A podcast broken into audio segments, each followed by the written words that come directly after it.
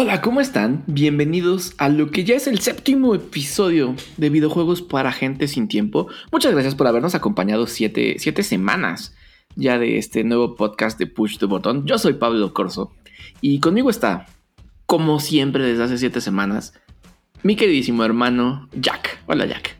Hola mi hermano Pablo, ¿cómo está mi gente sin tiempo? Gracias por acompañarnos siete episodios de este proyecto que iniciamos como no tenemos tiempo, mandemos noticias a nuestras personas que no tienen tiempo. Sean bienvenidos a los que son nuevos y a los que están aquí, pues les quiero mandar unos saludos que nos contestaron el tweet de una manera muy bella. Y voy a empezar primero con Paushis, que nos pide un saludo a la comunidad de Discord. Vaya comunidad, que es súper, súper amable. Son fan from hell de PTV. Y de verdad que un abrazo para todos ustedes, comunidad hermosa de Discord. Desde aquí les mandamos un abrazo. Otro saludo que quiero mandar es para Mario, que sigue esperando una oportunidad para comprar su PC5, pobrecito, y ojalá pronto lo pueda tener en reventa o algo así. Nunca pierdas la esperanza. Miguel Macías nos dice un saludo para Venga la Algarabía. Saludos para Venga la Algarabía. Y un, no sé, pero Venga la Algarabía suena bastante bien. Eh, luego, ¿por qué es tendencia? Obviamente, ¿por qué es tendencia? Un saludo para ti, porque es tendencia. Y esa cuenta que nos, siempre nos dice qué es tendencia en Twitter y en el mundo.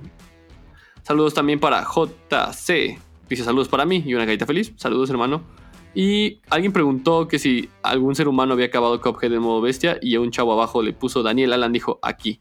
Así que ya se la saben. Un saludo para todos ustedes y a todos los nuevos que acaban de llegar. Gracias. Y ahora sí, vámonos a lo que nos truje, que son las noticias. Antes de arrancar ya sí, bien, bien, bien con las noticias, Jack. En el episodio pasado, si ustedes son ávidos escuchas del podcast, recordarán que mencionamos que Ubisoft había mencionado que iba a dedicarse o iba a enfocar más esfuerzos en sacar videojuegos free to play o con un, con un sistema de pago eh, a base de suscripción y que se iba a empezar a alejar poco a poco de los grandes títulos a los que nos tienen acostumbrados como Assassin's Creed, Far Cry, etcétera, etcétera, etcétera. Eso fue lo que, lo que sucedió. Sin embargo, como ustedes lo, escucharon aquí en el podcast, pues se dijo. Pero como 10 minutos después de que se publicó el podcast, Ubisoft lanzó un comunicado diciendo que no, que todo se entendió mal, que sí va a seguir haciendo esos juegos al mismo ritmo, solo que va a buscar esfuerzos extra adicionales para estos títulos más pequeños, free to play, móviles y, y cosas por, por el estilo. Y ahora sí, ya con eso aclarado, déjate platico rápidamente, Jack, de la nueva sensación de Internet en el mundo de los videojuegos, que es el juego de la calculadora del Nintendo Switch. Te estarás preguntando qué diablos es el juego de la calculadora. Es eso, es una calculadora, güey, no es realmente un juego. Alguien desarrolló una calculadora científica y la puedes comprar en la eShop de Nintendo por 9 dólares. No, no está tan barata. Y eso es una calculadora, güey. Nada más. Es una calculadora en tu Switch. Pero la bandita, siendo la bandita, pues ya, ya, ya está buscando hacerlo juego del año en Metacritic. Les están dando calificaciones perfectas a la calculadora y le dejan reviews así maravillosas como tiene un, un gameplay innovador, una historia cautivadora, juego del año, de ese estilo.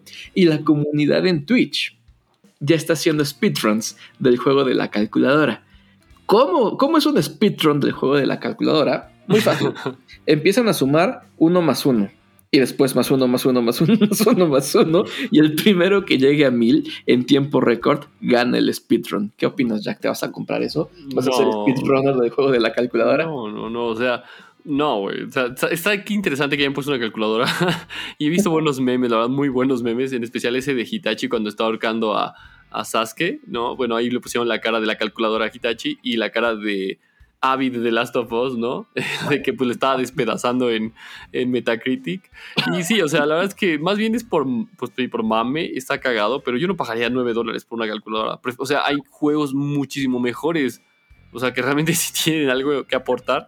A menos que seas un matemático científico y necesites eh, calcular en radianes, pues claro, cómpratela. Pero para eso también están las Texas Instrument, incluso hasta aplicaciones gratis en celular. Pero bueno, eh, pues sí, yo no me la compraría. Y vamos mejor a hablar de cosas que sí me voy a comprar en el momento en el que salgan. Y es que, amigos, se acerca el Days of Play. Y para los que no sepan qué son los Days of Play, porque son o fanáticos de Nintendo o partidarios de Xbox, bueno, el Days of Play es una celebración que tiene PlayStation con su comunidad, a la cual le regala pues todo lo que tiene, ¿no? Les regala trofeos, les regala wallpapers, PSNs. El chiste es que tú tienes que jugar juegos, te, bueno, te registras y juegas y juegas y juegas y juegas y te van regalando cositas, ¿no? Pero la parte también padrísima de esto es que pues tiene promociones a partir del día 26 de mayo en sus exclusivos para todas sus, digamos, sus dos consolas más recientes, que son PlayStation 4 y PlayStation 5. Qué buenos, qué exclusivas van a tener descuento, van a estar en promoción. Ghost of Tsushima, Last of Us Parte 2, Marvel Spider-Man, Miles Morales, el de, este se llama MLH The Show, que es de béisbol. Es un juego muy interesante, la verdad es que para los amantes de béisbol se los recomiendo, pero para los que no, no le van a entender nada y lo van a odiar. Y pues sí, básicamente eso es lo que, lo que ahorita tenemos. Ojo, también PlayStation va a sacar sus PlayStation Hits, ¿no? Y va, seguramente vamos a encontrar muy buenas promociones en God of War, Last of Us 1, etc. Pero también, hablando de precios económicos, es que luego le sueltan muchísimo, muchísimo a los juegos indie hay que tener ojo abierto ahí para las promociones que van en los juegos indie porque vale la pena darse una vuelta ahí a los usuarios de PlayStation. ¿Cómo ves? Está chido. De hecho, ya que, estén como confirmados todos los juegos, hay que clavarnos en, la tienda para hacer una pequeña recomendación y traerla en un podcast futuro, ¿no? Sí, sí, totalmente. Sí, yo creo que la, próximo escenario, el próximo. Sí, igual y la próxima semana o la siguiente semana les vamos a poder dar una lista de juegos indies. Va. Y para equilibrar un poco los anuncios de PlayStation, Jack, déjate leo rápidamente algunos de los títulos que llegan a Game Pass, tanto para la nube, consola y PC. Ah, buena lista, venga. El primero es un juego que en principio pensé que traía un burrito en portada, pero ya vi que es un unicornio. Se llama Peggle 2 o Peggle 2. Este juego está bastante extraño, Jack. Tú, tú jugaste el 1. Sí, en una computadora de esas chiquitas hace mucho tiempo. bueno, va a llegar el 2 para Game Pass. Este va a llegar a la nube. Se va a un buen juego para la nube. Eh, también va a llegar para la nube Plantas contra Zombies, Battle of Naperville. Este juego que es de plantas contra zombies, pero tipo Call of Duty. Está bastante, bastante interesante. Un juego que sí tengo muchas ganas de probar, que llega solo para consola en Game Pass, es Mech Warrior 5. Otro juego que llega para nube, consola y PC es de, este, de esta comunidad eh, muy, muy de nicho, pero que sé que existe, de juegos de pesca, llega Catch para todas esas plataformas. Un juego que parece como de broma, pero que termina, termina siendo divertido, eh, que llega para nube, consola y PC, es Man Eater, donde tú eres un tiburón que te vas comiendo a la bandita que osa nadar en tus aguas. Y yo diría que la joya de la corona de estos nuevos lanzamientos para Game Pass es el próximo estrenarse Knockout City de EA, que es este juego como tipo Dodgeball, pero en Battle Royale.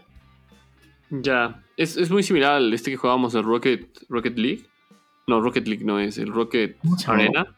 Rocket Arena. Eh, podría ser, ¿eh? Podría ser Rocket Arena. Wow. Qué caso. Ok, ok, perfecto. Muy bien, pues ahí están los juegos de Game Pass y creo que es una bastante, son unos bastantes títulos los que dan. Y uno juego que estuvo en Game Pass, que pues, seguramente fue el rey y ahora le toca dar un salto a la nueva generación, pues es el Grand Theft Auto 5. Y es que, pues sí, el día de hoy acaba de anunciar Rockstar que va a estar en la próxima generación de consolas. ¿no? Es decir, PlayStation 5, Xbox Series X y S, donde van a poderlo jugar a partir del 11 de noviembre. Mucha, mucha gente de la comunidad dice, wow, qué chido, perfecto, voy a iniciarlo. Pero otro cierto porcentaje como que dijo, chale, yo esperaba el 6 o esperaba algo mejor. No hay que tirar, no sé, al piso, pues porque van a dar mejoras, va a haber muchas bonificaciones. Y pues obviamente los privilegiados van a ser los de PlayStation porque van a poder jugar el modo en línea unos meses antes que los de Xbox, pero eso no amerita de que pues nos vamos a divertir mucho. Yo lo tuve la oportunidad de jugarlo no mucho tiempo atrás, solo me eché el modo campaña y le invertí un ratillo, pero pues fuera de eso, no sé si lo vaya a volver a jugar en PlayStation 5. ¿Tú? No, definitivamente no. Es uno de mis juegos. Bueno, tal vez no es de mis juegos top así favoritos de la vida, pero reconozco que es un juego maravillosamente bien hecho en todo sentido. Es tal vez top de la historia. Pero creo que si con unas dos o tres vueltas a lo mucho que le des a la campaña ya tienes. El modo en línea, la verdad, no, no es lo mío. No, lo voy a dejar pasar para la nueva generación. Lo jugué cuando salió en el Play 3. O sea, puta. No, ya tiene un buen. Un buen. Un buen. Entonces, no, estoy, estoy bien. Estoy bien. No es algo que me esté quitando el sueño. muy bien, muy bien. Pues sí, así es esto. Y hablando de juegos de meterle mucho, mucho tiempo, pues estuve ahí investigando en internet cosas interesantes que podríamos presentarles en este podcast y encontré algo que se me hizo muy curioso. Muy curioso porque trata de un juego que se llama The Longing. Y este juego, pues realmente hasta el día de hoy, ojo lo que acabo de decir, han pasado 400 días desde su lanzamiento. Es decir, ¿por qué, ¿por qué es tan importante esto? Porque apenas, apenas se acaba de ver el final de este juego. Ahora les comento por qué. Este juego fue lanzado en marzo, apenas en plena cuarentena del año pasado. Y la premisa de este juego pues es muy chistosa. Es, de hecho se basa en, en una mitología alemana que habla de un monarca que tenía mucho poder, pero de un reino subterráneo. Él perdió el, digamos, su poder y entró como en un, pues en un sueño, un letargo, y para recuperar su fuerza, pues tenían que pasar mucho tiempo. Él tenía un ayudante que se llamaba Sombra, él es solitario. Entonces en este juego tú manejas a Sombra, y pues tu juego, el juego es una cosa muy curiosa porque tienes que ser compañía Sombra y recorrer todo el castillo, todos los rincones del reino subterráneo. ¿Para qué? Para hacer más amena tu espera hasta que el rey despierte. Sí, esa es la premisa del juego. Y lo curioso es de que cuando no inicias, inicia un contador de 400 días reales de la historia. Y no vas a poder hacer nada hasta que pasen los 400 días reales. Y entonces, pues ya podemos estar viendo el final en estos días, ¿no?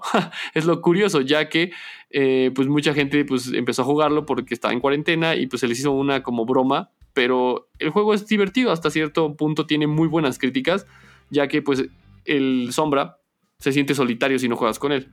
Hay dos maneras de jugarlo. Una es, tú prendes el juego, le das intro y lo dejas 400 días y luego ves qué pasa. O la otra es que literal acompañas a Sombra durante 400 días y lo ayudes a pues, tener una, eh, una estancia tranquila durante 400 días. ¿Tú cómo ves este juego, Pablo? Mira, creo que se me hace un concepto bastante interesante, pero también creo que es muy, muy gimmick de, oh, un juego que dura 400 días en tiempo real.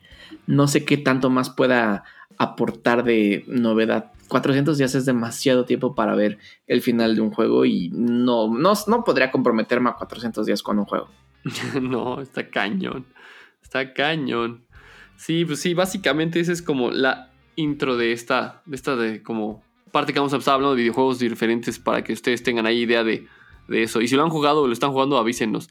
Ahora, Pablo, antes de acabar este podcast, sé que nos preparaste algo muy pues muy importante, que es eh, prioritario en el mundo ahorita. Y pues les voy a... Dejen, escuchen esto, por favor. Los que lleguen aquí, les recomiendo mucho lo que viene a continuación. Y Pablo, todo es tuyo. pues sí, mira, creo que no tenemos que ahondar mucho en que el conflicto que ha existido desde siempre entre Israel y Palestina ha derivado en terribles bombardeos por parte de Israel sobre eh, Palestina en los últimos días. Ha habido mucha información, mucho revuelo, mucha indignación por esto que está, está ocurriendo. Muchísimas personas de todas las industrias, organizaciones y demás del mundo se, se han unido porque eh, si bien la, todo tipo de guerra, cualquier lugar, cualquier país que estén en conflicto, siempre es horrible y lamentable, en este conflicto en específico, muchísimos niños, estoy hablando de, niños de 4 o 5 años, están perdiendo su familia, están perdiendo sus hogares, están, están, vaya, apenas entendiendo cómo funciona el mundo y ya lo perdieron todo. Entonces, mucha gente está muy indignada por, por estas cuestiones. Obviamente, PTV nos, nos sumamos a esa indignación. Sin embargo, una organización editorial de videojuegos, IGN, de Estados Unidos, utilizó su plataforma, que yo pienso que es una de las más grandes del mundo, para, para, esto mismo, para levantar la voz. Incluso por muchos días, junto al logo de IGN en su página principal, insisto, de Estados Unidos, estaba la banderita de Palestina indicando su apoyo contra estos injustos bombardeos.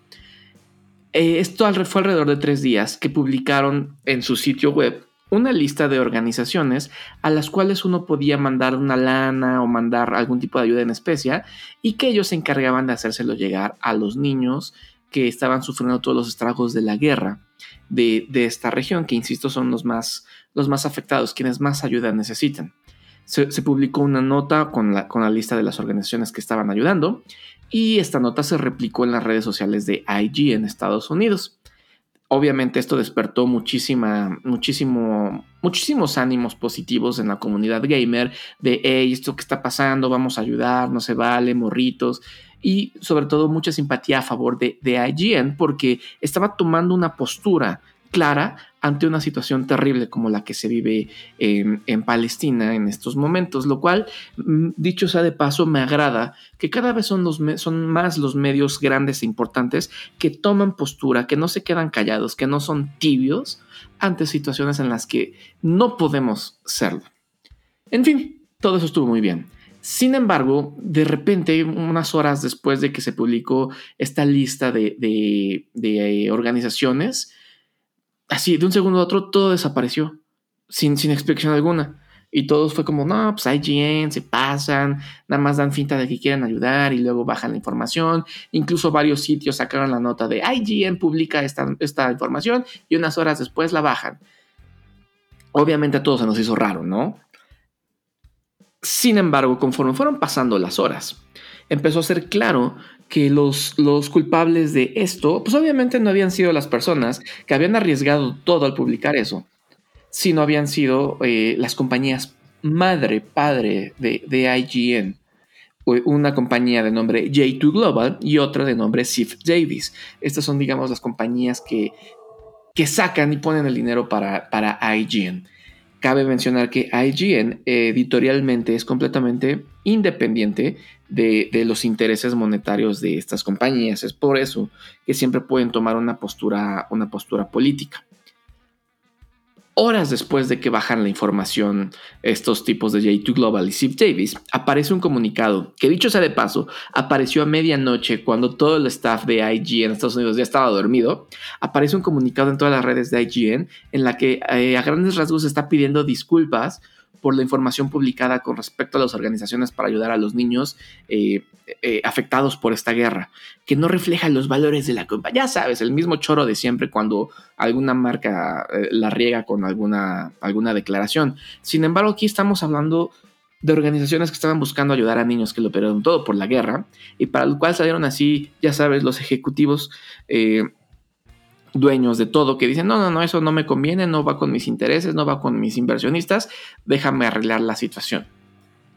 Cuando eso sucedió, ya era claro quién, quién estaba detrás. Ya el odio que estaba en un principio recayendo sobre IGN y, el staff que, trabaja ahí, ya estaba perfectamente bien ubicado sobre J2 Global y Steve Davis. Eran las personas eh, detrás de toda esta, esta eh, mala campaña de, información y que estaba causando demasiados estragos. Para esto, el staff de IGN, que es muy vocal, muy seguido en sus cuentas personales, estaban todos guardando mucho silencio, muchísimo, o incluso llegó, llegó a despertar preguntas extrañas de por qué tanto esfuerzo en publicar una nota en IGN y en sus cuentas personales dicen muy poco o nada, lo mucho era como, ah, qué mal día, ¿sabes? Cosas que, no estaban reflejando el mismo poder con el que habían escrito los posteos en pro de, Palestina. Esto que, viene a continuación ya ocurrió apenas hace unas horas en un sitio que se armó al momento, incluso tal vez de una manera improvisada, de hecho fue, fue dentro de la plataforma de Medium, no dentro de IGN, todo el staff de, de, IGN en Estados Unidos escribió una carta pública donde explicaban qué es lo que había sucedido, de cómo había personas dentro de la fuerza laboral de IGN que estaban siendo afectadas de manera directa o indirecta por los bombardeos de, Israel sobre Palestina. Hay muchísimas personas. Es un equipo sumamente... Eh, es multicultural. Hay muchísimas personas de muchísimos orígenes y estaban siendo afectados por, por esta guerra sin sentido. Entonces, eh, en esta carta señalan nuevamente a J2 Global y Steve Davis como los responsables de las decisiones que se habían tomado, como los responsables del escueto y horrible comunicado que salió a medianoche cuando nadie pudo responder eh, ante, ante esa situación. Y tal vez retar es una palabra muy grande, pero sí demandaron que hubiera una declaración pública abierta a todos de por qué, por qué bajaron la información sobre las organizaciones que estaban ayudando a los niños afectados por esta guerra. Hasta este momento no ha habido respuesta ni de J2 Global ni de Steve Davis.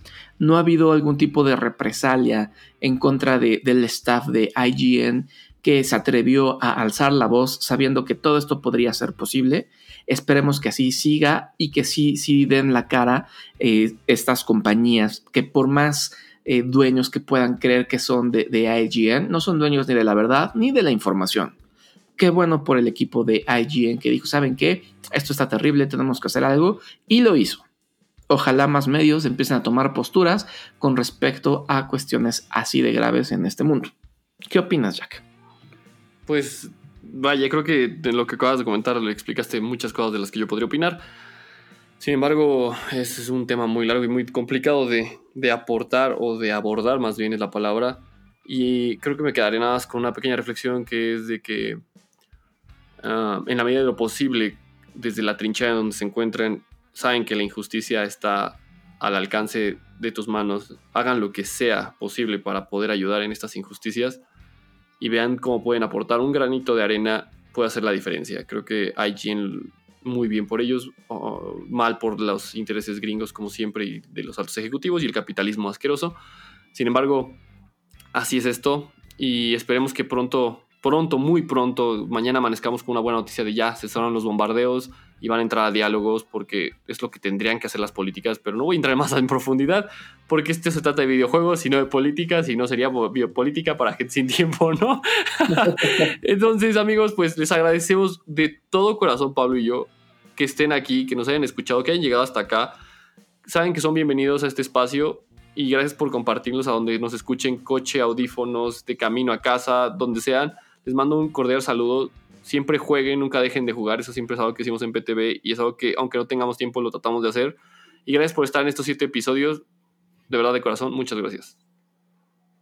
No, hombre, gracias a ti, Jack, de verdad. Este podcast es maravilloso. Se empieza a ser una gran tradición grabar. Y estos siete episodios han sido maravillosos. Muchas gracias a todos los que llegaron hasta acá. Yo fui Pablo Corso. Junto a mí estuvo mi queridísimo hermano Jack. Y nos escuchamos en la próxima. Adiós. Bye. OMG. Ah, ya.